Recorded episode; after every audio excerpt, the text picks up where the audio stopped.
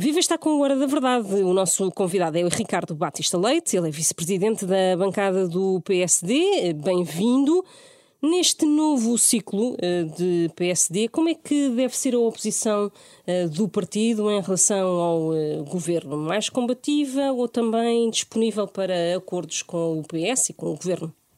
Do ponto de vista do, do posicionamento do PSD, estamos perante um novo cenário, uh, que é uma maioria absoluta do Partido Socialista, que já vai num terceiro mandato, e por isso o Partido Social Democrata tem uma responsabilidade perante os eleitores e perante os portugueses, enquanto maior partido da oposição, de ter uma postura, naturalmente, eu não diria combativa, mas de escrutínio absoluto daquilo que é a atividade do, do seu Primeiro-Ministro e do seu governo e, e das entidades públicas num momento tão importante e tão difícil de, em que estamos a viver uma guerra no coração da Europa, com uma inflação em níveis históricos e com, custo vida, com impacto no custo de vida de, dos portugueses, em que a oposição tem aqui um papel de enorme responsabilidade em garantir que o país está a seguir o rumo que nós entendemos como certo. Mas há espaço Isso, para acordos e para entendimentos? Naturalmente, ainda esta semana, a propósito da saúde, eu dizia que o PSD estará sempre disponível para dialogar, para apresentar as suas ideias e propostas para as reformas que o país não deve adiar, como sempre estivemos. Agora, não podemos confundir a disponibilidade para construirmos uh, reformas estruturais para o futuro do país com aquilo que é demitirmos daquilo que é o nosso papel de oposição, que é um papel de escrutínio de, e de responsabilização do governo, um governo que ainda para mais uh, começa com três meses de mandato com graves erros do ponto de vista da gestão da coisa pública, com sinais de enorme desgaste, de irritação do Primeiro-Ministro e que se traduzem num conjunto de, na degradação de um conjunto de serviços públicos. Aliás, uh, nestes primeiros três meses, se nós verificarmos, para além da saúde, que temos visto estes caos nas urgências, tudo fruto de mau planeamento e ausência de reformas, noutras áreas, como por exemplo nos aeroportos, no momento em que era previsível que pós-pandemia houvesse um regresso um, de, no fundo, uh, do, dos, dos, turistas ao nosso país, e, e, seria desejável que assim fosse, para bem da nossa economia, a recuperação do turismo, sendo nós um país também de serviços, a confusão que temos vivido nos aeroportos e esta indefinição quanto aos serviços estrangeiros e fronteiras é mais um sinal nestes primeiros três meses de absoluta desorientação do governo. Além dos possíveis entendimentos com, com o governo, uh, outra das questões que vai uh, certamente ocupar uh, Luís Montenegro é a questão da liderança da bancada parlamentar. o senhor já disse que Montenegro tem legitimidade para substituir o líder parlamentar que tem que estar eh, alinhado com a nova, uh, com a nova direção, mas Paulo Mota Pinto foi eleito com uma votação expressiva e tem um mandato de, de dois anos. Como é que se pode compatibilizar isso? O Paulo Mota Pinto é o nosso presidente, eu sou vice-presidente dele e por isso uh, o facto de ter aceito ser vice-presidente demonstra a minha confiança nas suas capacidades reconhecidas como académico, como político, como deputado e portanto essa é uma não questão, ou seja, se avaliarmos do ponto de vista da sua capacidade para ser líder parlamentar, é uma não questão. Aquilo que eu disse e mantenho é que qualquer líder partidário, é eh, no caso do PSD, é fundamental que esse líder partidário tenha um alinhamento absoluto no trabalho que é feito por parte da direção da bancada e, em particular, do presidente da, do, da direção do grupo parlamentar. Por várias razões.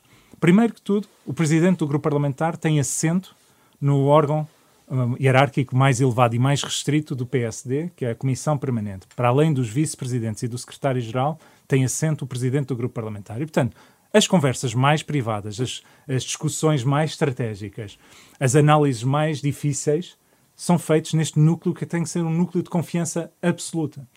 Não consigo imaginar um cenário em qualquer presidente do partido, eh, seja ele Luís Montenegro, Rui Rio ou outro qualquer, ter dentro dessa equipa uma pessoa em quem não confia. Torna impossível o trabalho do nosso partido. E nesse sentido, mais aquilo que é o histórico que temos visto, recordo que Hugo Soares era o líder do, do, do grupo parlamentar quando Rui Rio foi eleito presidente do PSD e foi posto o seu, pôs o seu lugar à disposição e foi substituído e foi encarado na altura com, com naturalidade, com a mesma naturalidade que neste momento entre Luís Montenegro e Paulo Mota Pinto tem que haver uma uma conversa, tem que haver uma decisão. E se Luís Montenegro entender que tem a confiança que Paulo Mota Pinto pode exercer essas funções, nestes condicion... perante estas condicionantes que eu mencionei, então tem todas as condições para poder continuar a ser o líder. O que também, ao contrário, significa que o presidente do, grupo, do presidente do partido, Luís Montenegro, tem toda a legitimidade para dizer que quer seguir outro rumo. E, portanto, o fundamental é Luís Montenegro perceber que tem no, na, direção, na atual direção do grupo parlamentar, onde eu me incluo, tem no grupo de deputados que hoje compõem a bancada do PSD total apoio para fazer o que bem entende do ponto de vista estratégico, também com o grupo parlamentar, para criar as condições ótimas para exercer o seu mandato. Se a decisão for eh, não Paulo Mota Pinto não continuar, um dos nomes mais falados para lhe suceder é precisamente o seu. Estaria disponível para esse, para esse cargo? Sente-se preparado para esse é, é, desafio? É, aquilo que estamos a falar agora são cenários hipotéticos e não, não, vou, não vou naturalmente uh, conjecturar sobre isso, até porque, como eu disse agora mesmo, vejo no Paulo Mota Pinto uma pessoa capaz de liderar a nossa bancada. Agora, o que eu lhe posso também dizer é que há na bancada do PSD uma série de quadros uh, com grande experiência já parlamentar. Não, não, excluo, não, excluo, não me excluo desse grupo de deputados mais experientes, um, mas vejo em todos eles disponibilidade para fazer o que é preciso nesta fase, que é uma fase difícil, em que o PSD sai de uma derrota eleitoral, em que estamos perante um Partido Socialista uh, com uma maioria absoluta, acreditamos que podemos voltar a ser governo e, por isso, temos que fazer o nosso caminho para nos afirmarmos como alternativa. Isso só se faz através de uma união de esforços entre a bancada e aquilo que é hoje a futura, aquilo que vai ser a futura direção do, do PSD, liderada por Luís Montenegro. E, portanto, tem de haver disponibilidade, disponibilidade essa que eu sinto que existe. Há uns meses aqui nos estúdios da Renascença uh, uh, dizia, ou apelou a que o PSD uh, eh, devia deixar-se de tribalismos. Esses tribalismos de que falava mantêm-se depois das recentes eleições internas ou antecipa que possam continuar na, na sombra?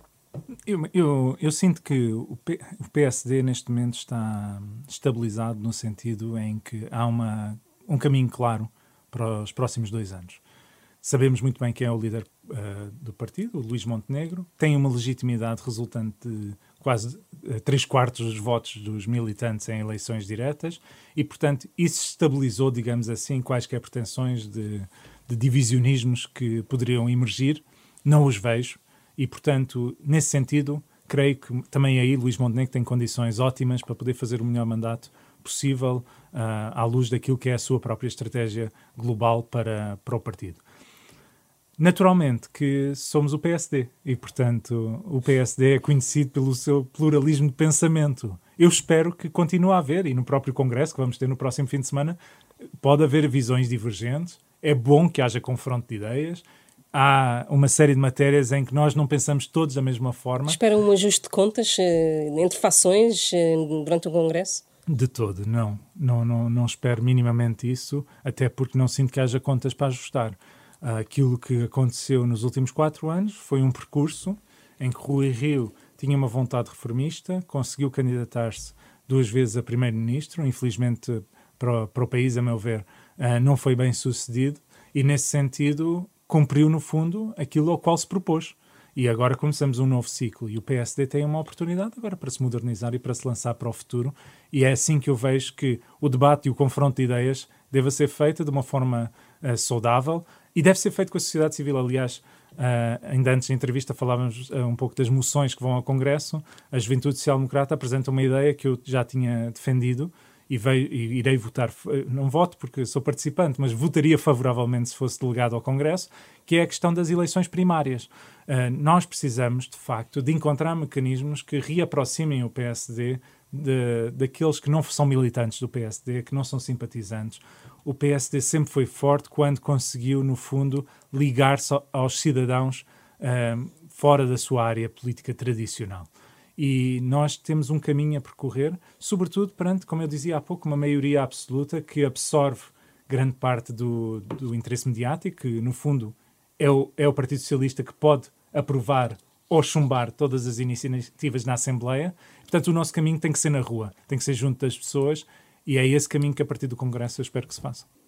No próximo Congresso temos uh, uh, o início de uma nova liderança. Acha que uh, Luís Montenegro vai conseguir sobreviver até 2026 e ser candidato a primeiro-ministro nessa altura? Luís Montenegro, ao candidatar-se agora, foi precisamente com esse fim, ou seja, tal como Jorge Moreira da Silva, que aliás, diga-se, era também um, um excelente candidato.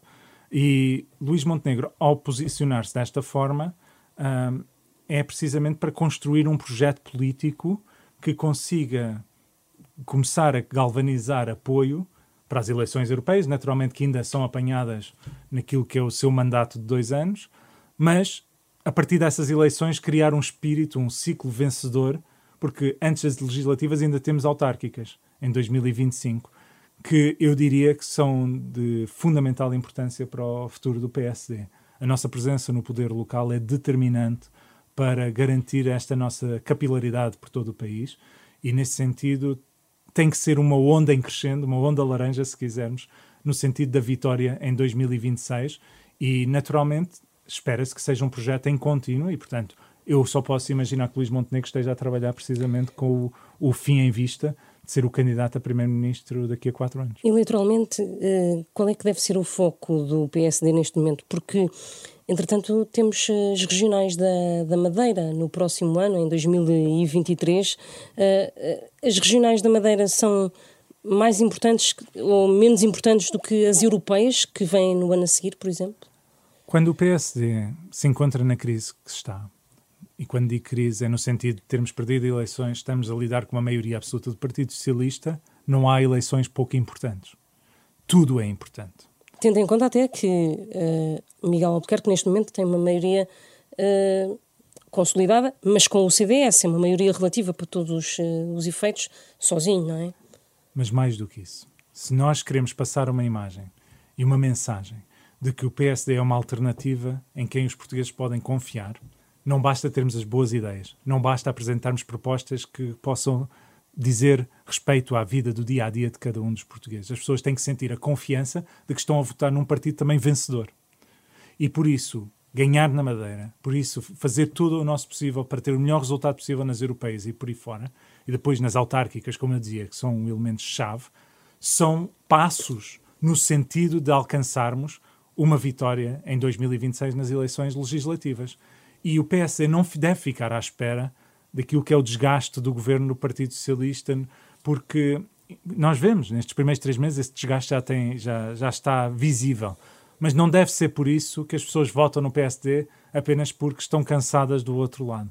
Devemos posicionar precisamente para devolver esperança aos portugueses, uma esperança que infelizmente se perdeu e que eu creio que neste último ato eleitoral não levou ao voto no Partido Socialista, foram outros fatores, e há espaço, a meu ver, para recuperar esse discurso e da esperança, e daí até o slogan de Luís Montenegro do acreditar, uh, eu creio que faz sentido precisamente nesta, nesta estratégia. Acha que na Madeira é possível fazer uma maioria sozinho, Miguel Albuquerque? Aí, uh, Porque agora temos outro fator, é que o CDS, entretanto, também está em grandes dificuldades, uh, como partido, uh, fora do Parlamento Nacional. Com quem é que o, o, PSD se pode coligar não tendo maioria na Madeira? No caso da Madeira, eu sinto que o, o CDS tem um posicionamento Uh, até pelo facto de serem membros do governo e terem representação no, no, no Parlamento Legislativo Regional, têm, de facto, um, têm um posicionamento diferente daquilo que é no território uh, continental. Eu devo dizer que sobre isso que é importante que o CDS, de facto, consiga recuperar o seu espaço, a meu ver. A democracia cristã, que tem uma forte tradição no nosso país, a meu ver, também um, um, grande, uma grande base de apoio que, de certo modo, desapareceu nos, por várias razões nos últimos atos eleitorais. Não vou comentar as questões internas do CDS, mas é importante, de facto, que esse espaço, a meu ver, tudo seja feito por parte do CDS para recuperar o seu espaço a nível nacional. No caso específico da Madeira, parece-me que é um caminho natural ainda para, para as próximas eleições regionais. Vamos aguardar. Há órgãos próprios do, do próprio PSD regional que, que serão que irão tomar decisões, mas estou em querer, e visitei ainda a Madeira recentemente, sinto uma enorme motivação do, do Presidente do Governo Regional, do Miguel Albuquerque e da sua equipa, assim como dos deputados da Assembleia Legislativa Regional da Madeira, para assumir um, um combate uh, nas próximas eleições, precisamente com a maioria absoluta em vista, e vão trabalhar para isso certamente, e o PSD Nacional,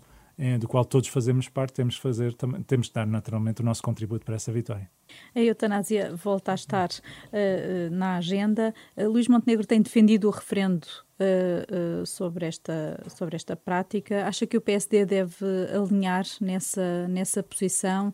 Deve dar sequência à moção apresentada no, não no Congresso anterior, mas no, num outro uh, antes por Pinheiro Torres e que foi aprovado e que, e que nunca foi dado seguimento? Aquilo que foi aprovado no Congresso, eu acho que foi traduzido, de certo modo, na última votação que houve na Assembleia da República. Houve uma proposta, não era a nossa, mas em que a vasta maioria dos deputados votaram favoravelmente à realização de um referendo uh, no mesmo dia em que o Parlamento acabou por aprovar, com a vasta maioria dos deputados do PSD a votarem contra, mas uh, foi o dia em que foi aprovado uh, na generalidade uh, a legislação da eutanásia. Naturalmente que vamos aguardar pela especialidade, há um caminho que será percorrido e depois ainda terá que ir ao Presidente da República, que tomará as decisões que tem a tomar.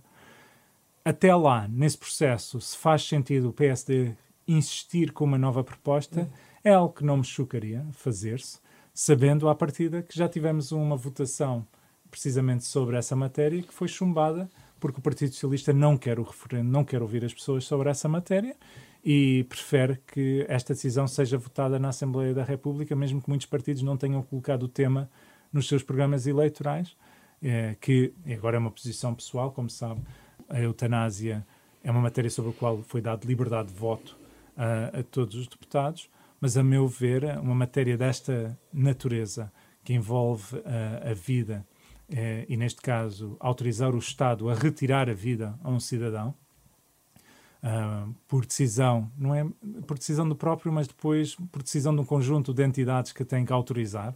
E portanto a questão da liberdade uh, fica um pouco uh, diluída nessa na forma como a lei está apresentada, assim como um conjunto de dúvidas se suscitam até porque nós verificamos que da legislação anterior até esta, que foi agora aprovada, já houve um conjunto de mudanças e neste momento as, as situações em, de doença grave que permitem que a pessoa possa uh, solicitar o fim da sua vida por intervenção do Estado são ainda menos claras.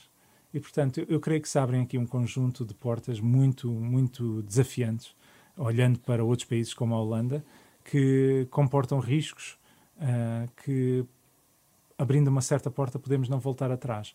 E, nesse sentido, eu creio que uma discussão mais séria, mais profunda, ouvindo as várias faces de uma discussão difícil, porque estamos a falar de sofrimento humano, pessoas que uh, não suportam mais uh, a dor em que vivem. É isto que estamos a falar. Mas estamos a falar simultaneamente de pessoas a quem lhes é oferecida a eutanásia como única opção, porque quando querem cuidados paliativos, quando querem outro tipo de apoio de, de terapias da dor, não têm acesso, objetivamente. E, portanto, que país é este que, por um lado, é, é, permite que a eutanásia seja uma opção, mas, por outro lado, uh, havendo um conjunto de outros instrumentos que poderiam mitigar o sofrimento, não lhes oferece. E eu creio que esta é a discussão que deveria ser feita. O referendo poderia eventualmente permitir essa, esse diálogo e, portanto, se Luís Montenegro decidir avançar nesse sentido, terá todo o apoio, certamente, da bancada do PSD. Deduzo que, pelas suas palavras, que uh, admite que um projeto de lei de referendo possa ser ainda apresentado em sede de especialidade na discussão que está a iniciar-se precisamente nesta semana uh, no Parlamento. Sim, o PSD tem toda a liberdade, se quiser, de voltar a, a colocar à votação uhum. esse tema. Eu, como disse, há, há, um mês atrás foi votado, foi chumbado com o voto contra de um conjunto de partidos, nomeadamente o Partido Socialista, mas o PSD, se entender que politicamente faz sentido insistir, uh, é um caminho perfeitamente legítimo e ainda para mais suportado por uma moção aprovada em Congresso. Em relação às questões uh, da saúde, um, ehm, uma das propostas do, do PSD uh, é a de garantir um médico de família para todos, todos os portugueses, uma promessa que o PS deixou cair, entretanto. Como é que pensa cumprir essa promessa se os médicos estão a fugir para o setor privado? Bom, isto teria uma, uma análise muito mais profunda sobre porque é que os médicos estão a fugir, mas não quero ir diretamente à pergunta e depois podemos discutir em maior detalhe a outra questão. Aquilo que nós prometemos é que, enquanto o Estado não conseguir médico de família para todos, e para quem estiver a ler ou a ouvir, nós estamos a falar de médicos com especialidade em medicina geral e familiar, que é uma especialidade médica, que são quatro anos de formação depois de terminar o curso Enquanto o Estado não conseguir médico de família para todos, com estas condições, os 1 milhão e 400 mil portugueses que hoje não têm médico de família atribuído, devem permitir, o Estado deve assegurar, por contratualização, seja no setor público, seja no setor social, seja no setor privado, a contratualização de médicos, mesmo que sejam de outras especialidades, que possam assegurar a cobertura dessa população e que esse, cada médico fique alocado a cada família, ou seja, não permitindo oscilações. A ideia não é aqui utilizar uma lógica de tarefeiros aplicados aos médicos de família. É garantir que cada família tem um acompanhamento por um médico eh, de outra especialidade, mas que garante esse seguimento enquanto o Estado não resolver o problema, fruto de mau planeamento, que levou a que estejamos neste momento com 1 milhão e 400 mil portugueses sem médico de família atribuído. Simultaneamente a isto, portanto, diremos que isto é uma medida de contingência para resolver um problema imediato para garantir que estes portugueses, muitos dos quais 30% têm mais de 65 anos, que não têm médico de família atribuído, vejam a sua situação minimizada. Não é a situação ideal, eu reconheço, mas veem a sua situação minimizada.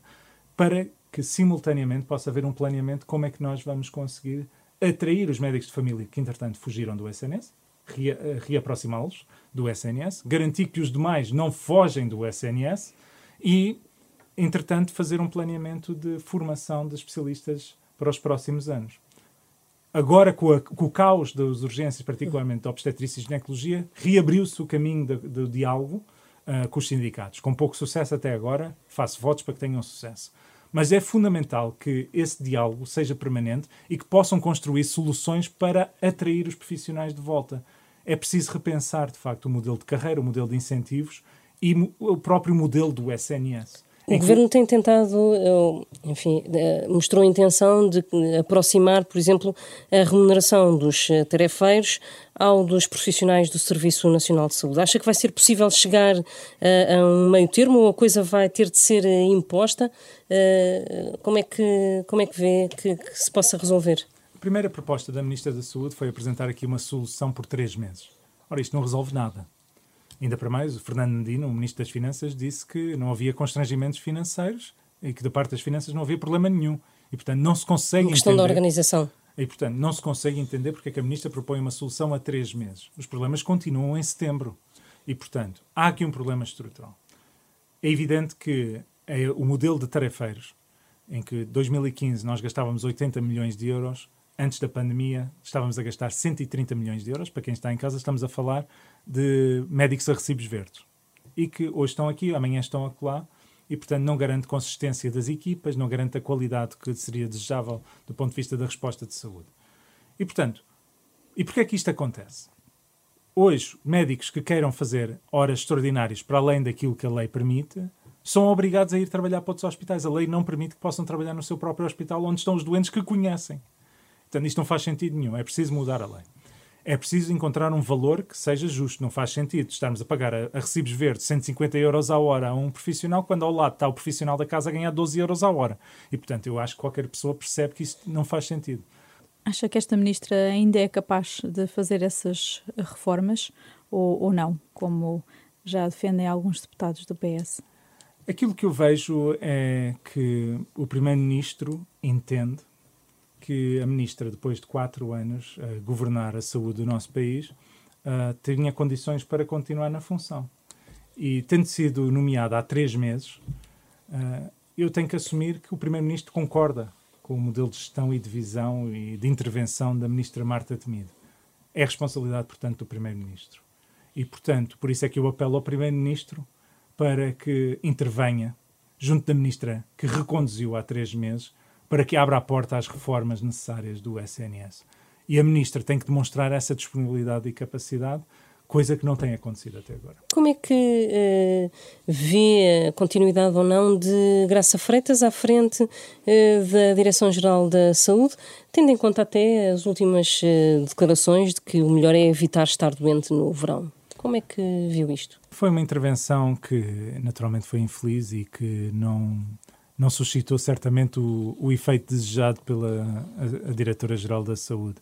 Mas, sinceramente, acho que os nossos problemas estão muito acima da Sra. Diretora-Geral Graça Feitas. Estão na Ministra da Saúde e estão no Primeiro-Ministro. Quando não há visão, quando não há liderança, tudo o resto descamba. E é isso que se verifica na saúde. E por isso é fundamental que o Primeiro-Ministro compreenda, perante aquilo que estamos a viver hoje, que é necessário reformar a saúde em Portugal. O caminho seguido nestes últimos 20 anos eh, dos quais o PS foi maioritariamente governo, está errado.